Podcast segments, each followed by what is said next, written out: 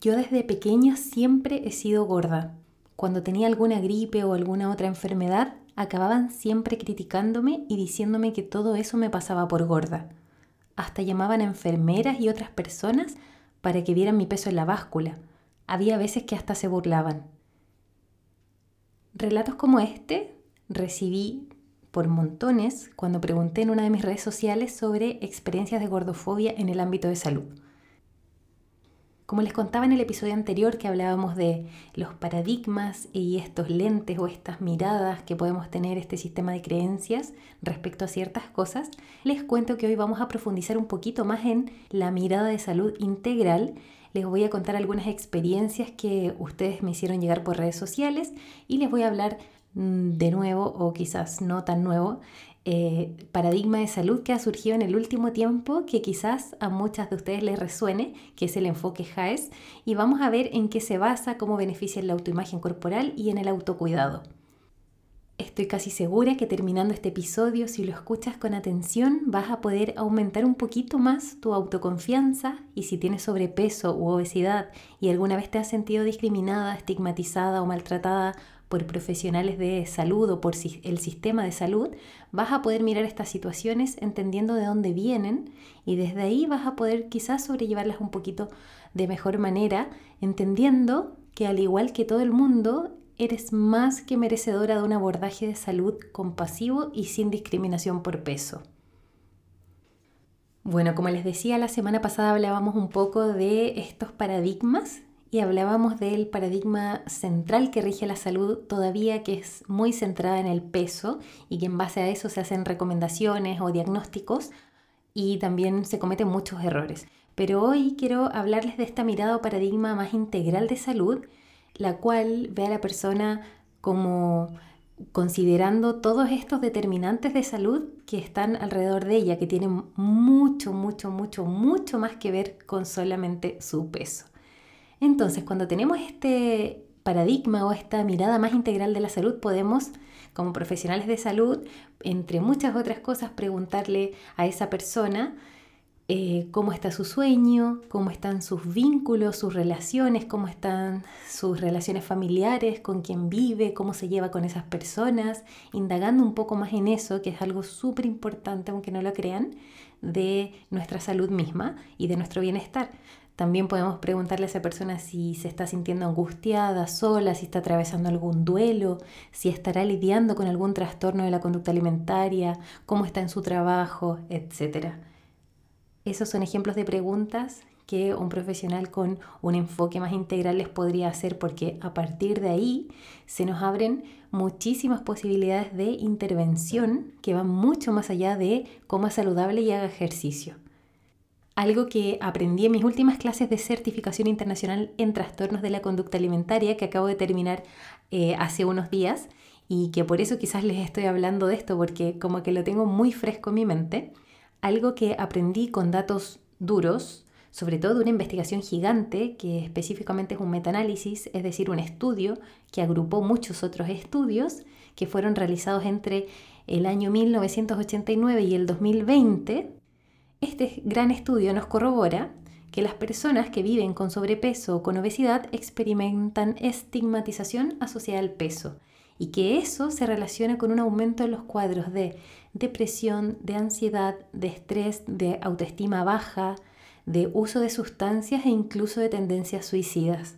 Si cuando hablo no queda muy clara la diferencia entre sesgos, estigma de peso, discriminación por peso o prejuicios relacionados al peso, les cuento que hablo un poco de todo esto y lo clarifico en el episodio eh, número 6 del programa que se titula ¿Es la salud una cuestión de peso? Se los recomiendo si es que no lo han escuchado todavía. Siguiendo con lo que les decía anteriormente, estas investigaciones también muestran de forma sustancial que los sesgos y estigmas asociados al peso contribuyen psicosocialmente al aumento de la obesidad. Y esto incluye a los profesionales de salud y a todos los espacios de cuidado de salud, o cuidado entre comillas, como deberían ser los hospitales o las clínicas. ¿Y por qué estos espacios y profesionales contribuyen a que la obesidad aumente? Si se supone que no se supone que estamos batallando entre comillas contra eso. Y porque desde la ignorancia o desde el no interesarse en mirar a otros con otros lentes en salud, de una forma más integral, como les decía antes, incluso sin querer, estos sistemas o estas personas propician experiencias psicosociales muy negativas que a su vez hacen que las personas tengan conductas de respuestas desadaptativas, es decir, conductas que conducen a mayor ganancia de peso, a reforzar el estigma asociado al peso e incluso a que las mismas personas, pacientes o consultantes, dilaten, eviten o abandonen sus tratamientos y se abstengan de ir al médico o a la consulta. Si alguna de ustedes, alguno de ustedes se siente identificado con esto, no me parecería extraño. Y de hecho quiero citarles textual del estudio una parte que dice, los pacientes informan que evitan el tratamiento cuando sienten que los profesionales de salud no atienden sus preocupaciones sobre su salud o no dedican el tiempo suficiente a escucharlos durante la consulta. Cuando nutricionistas, enfermeros, enfermeras, psiquiatras, psicólogos, matrones, fonoaudiólogos, terapeutas, médicos de diversas especialidades, todos quienes trabajamos en salud, tenemos estigmas y sesgos asociados al peso, lo único que logramos es alejar a los pacientes o a los consultantes del sistema de salud. Así que si alguna de ustedes, alguno de ustedes que me está escuchando es profesional de salud, pídame por favor este estudio del que le estoy hablando porque yo encantada se los comparto. La verdad es que si queremos ayudar de verdad tenemos que de una vez por todas empezar a cuestionar esos mensajes que hemos recibido durante tanto tiempo. Igual yo pienso en esto y creo que he conocido tantos casos reales de tantas personas que me han contado sus historias y que me reafirman esto, que dicen estas investigaciones que de verdad es sumamente fuerte. Yo comencé el episodio, cierto, leyéndoles un caso real que una de ustedes me envió, pero como algunos casos eran tan similares, quise agruparlos un poco de forma más general y me parece importante visibilizarlos porque para a lo mejor quienes caemos dentro del rango de peso normal, entre comillas, o para quienes sean delgadas, estoy segura que jamás nos ha tocado vivir situaciones como tan fuertes. Así que quiero empezar por una de las situaciones más comunes, de las que más me llegaron, de muchos casos de mujeres que van de profesional en profesional buscando ayuda para algún malestar y que pierden tiempo, dinero y otros recursos valiosos en consultar una y otra y otra y otra vez sin respuestas más que tiene que bajar de peso. He conocido yo de forma cercana a al menos tres mujeres con sobrepeso a las cuales se les ha negado tratamientos ginecológicos y de fertilidad bajo la indicación de que primero deben bajar de peso. Y de hecho alguien pone, y leo textual, una vez fui a una ginecóloga que entrando me mandó a la pesa. Después me dijo que me tenía que hacer mil exámenes para bajar de peso, porque cuando me embarazara iba a tener diabetes gestacional. Otra mujer comentó sobre esto mismo. A mí la médica me dijo, se supone que quieres ser mamá alguna vez, ¿no? Pues si te da diabetes, nunca podrás tener un hijo. O sea, estamos hablando de diagnósticos sumamente lapidarios, sumamente fuertes, que se realizan a otras personas que ni siquiera conocen a una... Estamos hablando de un profesional de salud que conoce o, que vio a esa persona hace menos de 10 minutos y que le diga algo así es algo sumamente preocupante. Por eso yo creo que no me voy a cansar de visibilizar este tipo de experiencias, porque no es justo que alguien sea maltratado de esta forma solo por el número que dice en la balanza un montón de otros casos de personas, por ejemplo, también que van al traumatólogo por un dolor de espalda y que ni siquiera les hacen exámenes de, no sé, una radiografía o una, algo de imagenología y las mandan a la casa a bajar de peso. De hecho, les quiero leer textual lo que otra seguidora me escribió.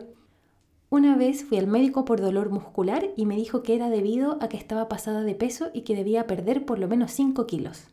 Puntos suspensivos, peso 47 kilos. Aquí me parece que explicar la falta de ética de esto es totalmente innecesario porque creo que todos nos damos cuenta. Otra chica pone, a mí el traumatólogo me dijo que si no bajaba de peso me iba a tener que poner una cadera nueva a los 30. Esto a mí me suena mucho como el negocio de las cirugías bariátricas. Vamos ofreciendo cirugías bariátricas a cualquiera que tenga índice de masa corporal sobre 30 y listo. Y de hecho a mi hermana le pasó algo bastante similar a los que les estoy contando. Y de hecho, con el permiso de ella también, me gustaría que escucharan parte de su experiencia. La situación fue la siguiente. Me, preguntaba qué venía, eh, después me midió, me pesó, me tomó la presión, me revisó el cuello me dijo, ah, tú eres insulino resistente, necesito todos estos exámenes, tienes que hacer esta dieta y si no puedes hacer dieta y te cuesta bajar de peso, tienes que operarte, porque es la única opción que tienes para poder bajar de peso. Cuando yo en ningún momento le dije que yo venía a bajar de peso, ¿cachai? Eh, y eso fue, la verdad es que me dio pena porque, o sea, me da lata siempre pensar en la situación porque yo sin, sin que ella me preguntara mi razón, y lo más que le dije, vengo a consultar de nutrióloga para mejorar mi, mi forma de comer, creo que como ayuda, porque igual quiero mejorar mi salud y también mi propósito es como quedar embarazada, etcétera, etcétera. Me dijo, ah, no, cero posibilidad de quedar embarazada porque estás gorda, tienes obesidad tipo 3, eres insulino resistente, tienes que tomar metformina y me traes todos estos exámenes. Cuando tengas todos estos exámenes, vemos qué hacer porque tienes que bajar de peso y si no puedes bajar de peso, te recomiendo que te operes, que es la única forma que va a bajar de peso. Y así fue. Fue muy triste. Ahora que lo pienso, no fue la única forma. Y no quiere decir que, bueno, lo, lo he aprendido con el tiempo. Pero bueno, bajar de peso no significa estar sano. Creo que no está para nada de más decir que la cirugía nunca, nunca, nunca debe ser la primera estrategia para el tratamiento de una persona obesa otras personas que no van a la consulta y que por ende abandonan tratamientos por el miedo que les genera que el médico las rete, o por es cierto, por no haber bajado de peso o por no haber cumplido la dieta. Eh, es impresionante, impresionante la cantidad de casos como estos. Y les leo de vuelta una experiencia real contada por una de ustedes que se cansó de ir al médico porque casi todo lo que le pasaba se lo atribuían a su peso. Y ella dice, por eso dejé de ir al doctor, porque cualquier dolor que tenía me decían que era por mi peso y una vez casi me muero de neumonía por no ir al médico y evitar las críticas. Yo les pregunto, ¿entienden lo grave que es esto? Y el tema es que las estadísticas, las pocas que hay, igual lo confirman, que la gente literal se muere por no ir al hospital y no recibir a tiempo tratamientos o por no ir donde el profesional de salud porque tienen miedo a que los critiquen. En fin, lo dejo ahí para la reflexión y quiero seguir con este tema de la investigación que también concluye que los sesgos y estigmatizaciones por peso suelen ser comúnmente expresados por profesionales de salud mediante un lenguaje paternalista e irrespetuoso. Y acá les comparto un poco un caso que una profesora nos compartió en clase de una mujer que estaba lidiando con un trastorno alimentario. Eh, la profe contaba que esta mujer iba súper bien en general con el tratamiento, estaba comenzando a mejorar su relación con la comida y de pronto un día fue un médico X, creo, por un tema ginecológico, y este médico le dice, yo le recomiendo ir donde el doctor Sierra. Y la paciente le dice, ¿quién es el doctor Sierra? Y el profesional le responde, Sierra el pico. O sea, imagínense cómo se sintió esa persona después de esa agresión. Porque sí, a mí me parece que esto no es una exageración ni nada. Este tipo de situaciones con todas sus letras son situaciones violentas y tenemos que pararlas.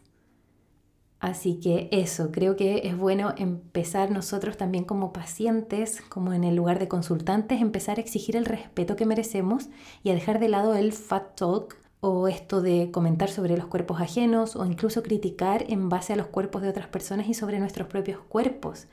Acá creo que esto toma mucha importancia. Yo antes no le daba la importancia y decía, ah, está como de moda decir que no hay que hablar de los cuerpos ajenos, pero es que ahora entiendo que no es solo el hablar, es todas las repercusiones que puede tener porque realmente no sabemos lo que está pasando en la otra persona.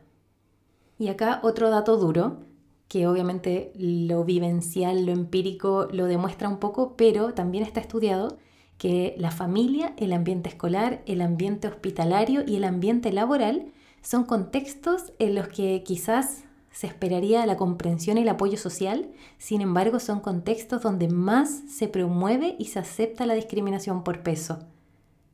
Por eso también como siempre les digo, es súper importante que podamos revisar nuestros diálogos internos y tratarnos tal como trataríamos a nuestros mejores amigos o amigas. Y quiero ir a este enfoque que les dije que íbamos a hablar hoy, que está bueno que todos lo conozcamos, pero que principalmente los profesionales lo deberíamos empezar a buscar y que tiene que ver con ver la salud desde otra forma. Y esto, eh, este es una de esas formas en las que podemos ver la salud, de las cuales se habla mucho últimamente y que a mí me hace mucho sentido, que es el enfoque JAES o de salud en todas las tallas.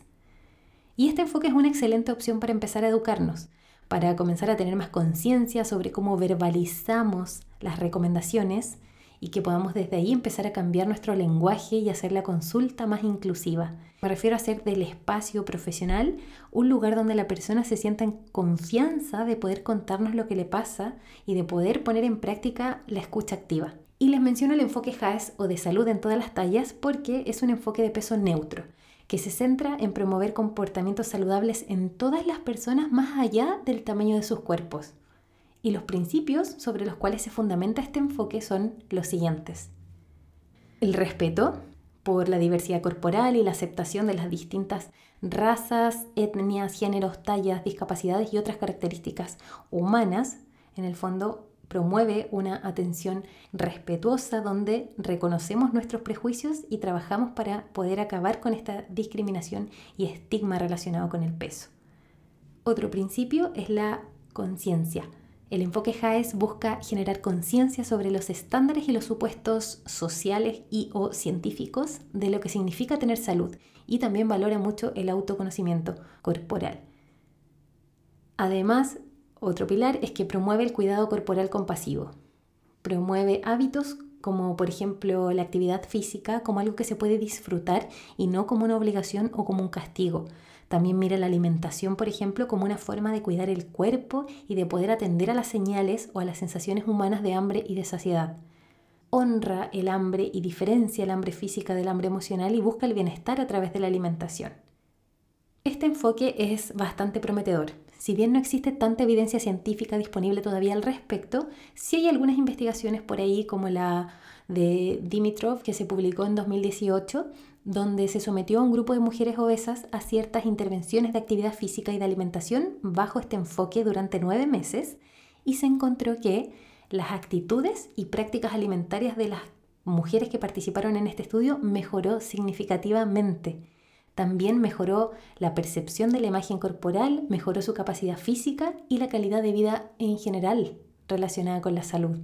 Por eso tener un abordaje peso inclusivo también tiene eh, demostradas mejoras en cuanto incluso a la presión arterial, a la autoestima, en cuanto a esto que les decía de reconocer las señales de hambre y de saciedad, en cuanto a la menor probabilidad de desarrollar depresión, trastornos de la conducta alimentaria, insatisfacción corporal, y también se ve que las personas tienen mayor adherencia, o sea, pueden lograr sostener durante más tiempo los cambios que aprenden. Así que si quieren escuchar más de este tema de enfoque salud en todas las tallas y de alimentación intuitiva, cultura de dieta y otras reflexiones, les recomiendo ir al episodio número 23 del podcast, donde tuvimos una hermosa conversación con una nutricionista que pone en práctica este enfoque en su consulta. Así que en resumen, tal y como dice y como concluye la psicóloga Adriana Granja, una de mis maestras, Dice, los ideales y los estereotipos de belleza irreales y muchas veces inalcanzables llevan a que nos sintamos muchas veces insatisfechas con nuestros cuerpos. Eso genera sentimientos negativos hacia nuestra propia corporalidad, lo cual puede causar que entremos en conductas que ponen en riesgo nuestra salud. En cambio, cuando entendemos y respetamos la diversidad corporal, somos más capaces de aceptar también nuestro propio cuerpo, así como el de los demás lo apreciamos más y eso nos lleva hacia el desarrollo o hacia el mejoramiento de conductas de autocuidado. A modo de conclusión de estos dos episodios que hemos tenido relacionados con esto de poder mirar la obesidad o los cuerpos grandes o el sobrepeso desde otro enfoque, pero también manteniendo la salud. Uno, a pesar de que la evidencia muestra que la obesidad y el sobrepeso son fenómenos muy complejos asociados a factores de riesgo de tipo biológico, socioeconómico, psicológico, muchos profesionales siguen abordando la obesidad como si esta fuera una consecuencia relacionada con el estilo de vida de esa persona y refuerzan estas ideas para mí ridículas de que la persona es floja, de que es, está así porque no hace ejercicio o porque le falta fuerza de voluntad para comer más saludable. Eso es una visión muy simplista porque deja de lado todos los otros cientos de determinantes de la salud. Tenemos factores socioeconómicos, eh, psicológicos, nutricionales, genéticos, de tiempo, sociales, etcétera, etcétera, etcétera. Esta visión que se basa en sesgos y prejuicios sí afecta a las personas, y lo digo así, claro y fuerte. La obesidad no se resuelve y de hecho hasta empeora bajo estos paradigmas simplistas y reduccionistas de salud, como es basar un diagnóstico en un número como es el índice de masa corporal. Los enfoques de salud que se centran en el peso no funcionan y al contrario causan más perjuicio. Hacer conciencia y trabajar en eliminar estos sesgos y estigmatizaciones por peso de parte del sistema de salud y de quienes lo componemos es uno de los primeros pasos para empezar este cambio de paradigma. Y fomentar una autoimagen positiva y el autocuidado son elementos claves en la salud. Ya lo vimos y lo demostramos con estas investigaciones que nos hablan de este enfoque de salud en todas las tallas, que es perfectamente practicable y de hecho es mucho más sano que el enfoque actual que tenemos. Así que si aprendiste algo nuevo o si crees que esta información basada en evidencia le puede servir a alguien más, comparte este episodio y así también vas a estar ayudando a que yo pueda seguir creando este tipo de contenido. Te mando un fuerte abrazo y nos encontramos pronto en otro episodio de Nutritiva Mente. Chau, chau.